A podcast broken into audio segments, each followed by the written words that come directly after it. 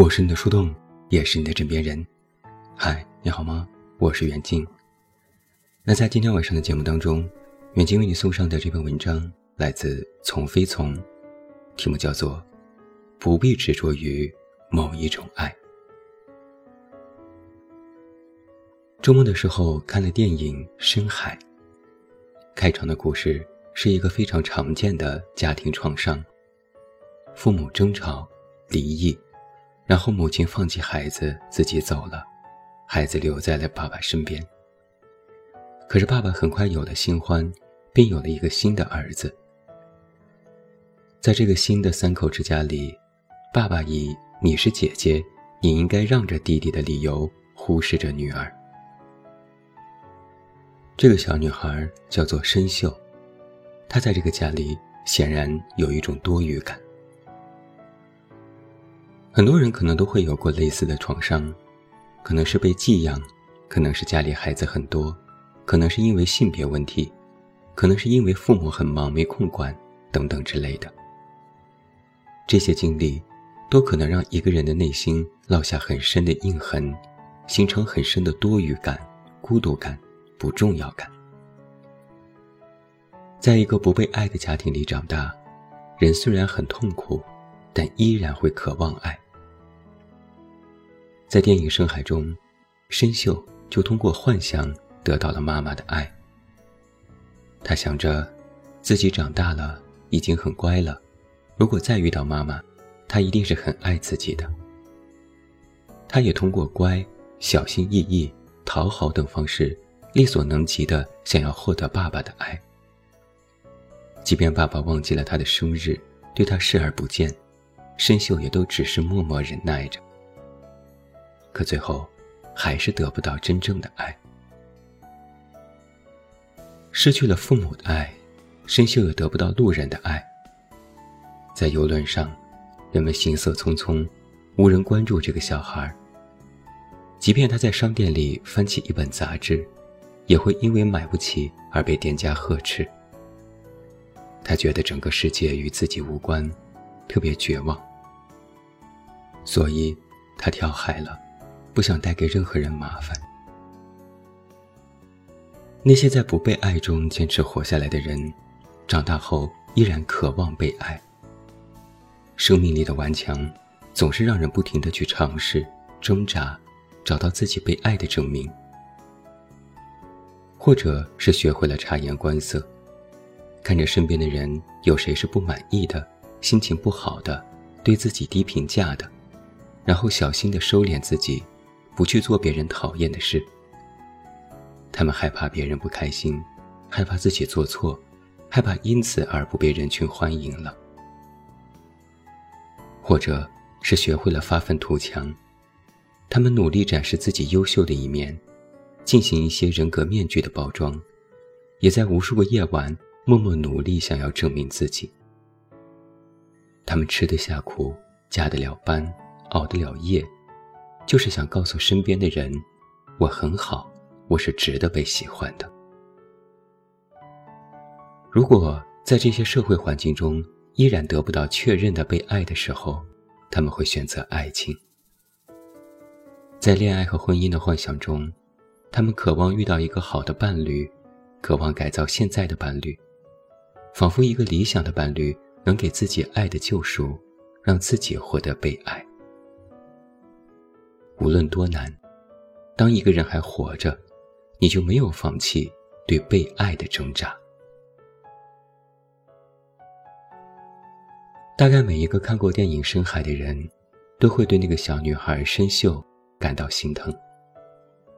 这是一个不被父母爱、不被路人爱、没有人爱的可怜孩子。我们的诸多心疼，来自于从申秀的身上。看到的不被爱的自己，会觉得，为什么我的命运是如此？为什么我这么努力还是不被爱呢？其实不被父母爱，并不一定全部指向糟糕的结局。我来说一个偏向正面的案例。我有一个朋友，他的命运和申秀一样，父母离异跟着爸爸，然而爸爸酗酒好色。我这个朋友的童年是在家里阳台的床上，看着卧室里经常换不同的女人长大的。然而他却发展出了外向的性格，他有几个很好的朋友，逢年过节、放学回家，都会到其他小朋友家里吃饭，其他小朋友的父母也很喜欢他，所以他经常在别人的家里自由任性的吃吃喝喝、写作业、看电视。他发展出来一种被爱的能力，他有很多家。再比如《绝代双骄》当中，小鱼儿从小无父无母，但却得到了恶人谷很多人的精心照顾，也是健康长大了。在现实中，很多孤儿院的孩子也没有父母的爱，但他们也可以健康长大。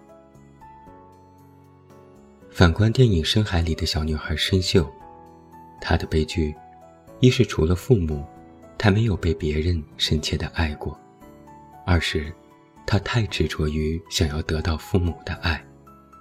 两者相比，后者更甚。他一定要得到父母的爱，他真的很乖很努力，他以为这样就能得到爸爸的爱，以为这样妈妈就能回来。他对父母的爱有一种执着，好像是。只有父母的爱才能让我活下来一样，好像父母的爱就是唯一一样。然而，从现实的角度来看，其实不是这样的，不是只有有了父母的爱才能活下来。从心理学角度来说，父母的爱其实不一定是成长的必需品。没有谁规定一个人只有被父母好好爱才能够健康成长。严格意义上来说，一个人只要在被爱中，就能健康成长，而爱的来源，却不一定都是父母。能被其他人爱也是幸福的，但没有遇到这样爱自己的其他人，怎么办呢？我看电影《深海》的时候，不仅有心疼，更有遗憾。我觉得，深秀去讨好爸爸的时候。我觉得特别的不值得。其实他完全可以过另一种不同的人生。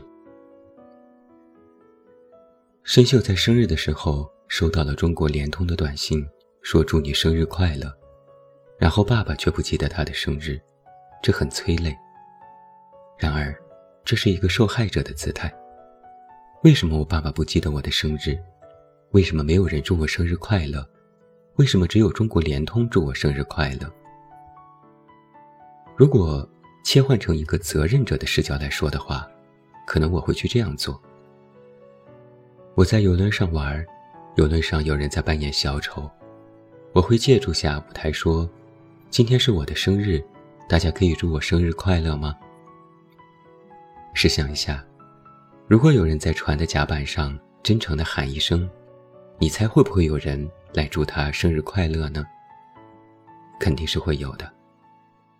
当然，不是所有人，但是肯定会有人愿意祝他生日快乐，甚至有人会给他礼物。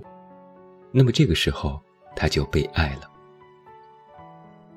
申秀不一定非要和爸爸的新家人一起吃饭，强行尴尬，他可以去一个新的环境里创造属于自己的爱。而当他的视野里只想要得到爸爸的爱，那一刻，他就会很悲伤。但如果他愿意走出爸爸这个小圈子，其实他走出去，爸爸也不是很在意。那么他在甲板上就会有了很多来自于陌生人的爱，而这个时候他就获得了一种正向体验，他就被爱了，他就有了正向的关系。我之所以看似很挑刺的讲这些，是因为我有一个这样的观点。当一个人感觉不被爱时，要学会主动脱离，去寻找新的爱，不必执着，而是与他人再次建立正向的关系。是的，人要在正向的关系里才能够成长健康。但是很多人对这句话都有误解，总觉得我要遇到一个正确的人，我才能够疗愈。实际上，正确的人从来不需要遇到，而是选择和创造。对于申秀来说，即便他的父母真的不爱他，可是他就不能被爱了吗？就没有被爱的可能性了吗？爱有千万种，得到父母的爱是一种活法，得到朋友的爱也是一种活法，得到伴侣的爱也是一种活法，得到陌生人的爱也是一种活法，得到社会的爱也是一种活法，只是一个不同的活法而已。有可能这种活法不是你能够选择的，你就是没有得到某种爱，但你依然可以在其他爱的照耀下活得很好。也许你的父母是贫瘠的，不代表这个世界上每一个人都是贫瘠的。世界上的遗憾有很多，盯着遗憾人就痛苦，发现拥有人就幸福。而这个时候，你的视角。就很重要了。你是要去盯着父母没有给我爱而去自怨自艾，还是小心翼翼去讨好，坚持要得到父母的爱呢？亦或是你要走出可怜的我的小世界，去发现和创造更多的爱呢？如果很遗憾，没有得到亲情的爱，但请相信，其他的爱也是很好的。有来自陌生人的爱，你也可以去和自己交朋友，获得朋友的爱；你也可以自己发展出一些新的关系来，让自己重新去被爱。我们可以说一个人没有父爱或母爱，但我们不能说他没有被爱。有的人因为自己单身没有好的伴侣而苦恼，同样，我想说，世界上的爱有万千，不是非要得到伴侣的爱。你才能存活。最后，我还想解答一个问题：有的人可能也会有疑惑，我身边的人也都很讨厌我，我感觉不到被爱怎么办？我觉得自己就是一个讨厌的存在。电影里的申秀就是这样的想法，觉得身边的人都讨厌自己，所以选择了结束自己。那让我们来严谨的思考一下。世界上有七十亿人，请问有多少人会认为你是一个讨厌的存在？中国有十四亿人，请问有多少人认为你是一个讨厌的存在？你又怎么判断得出大多数人认为你是一个讨厌的存在呢？如果啊，你要让世界上七十亿人，大多数人都认为你很讨厌，这又是什么牛逼的程度呢？你所说的。所谓身边的人都讨厌你，只是你的一个选择。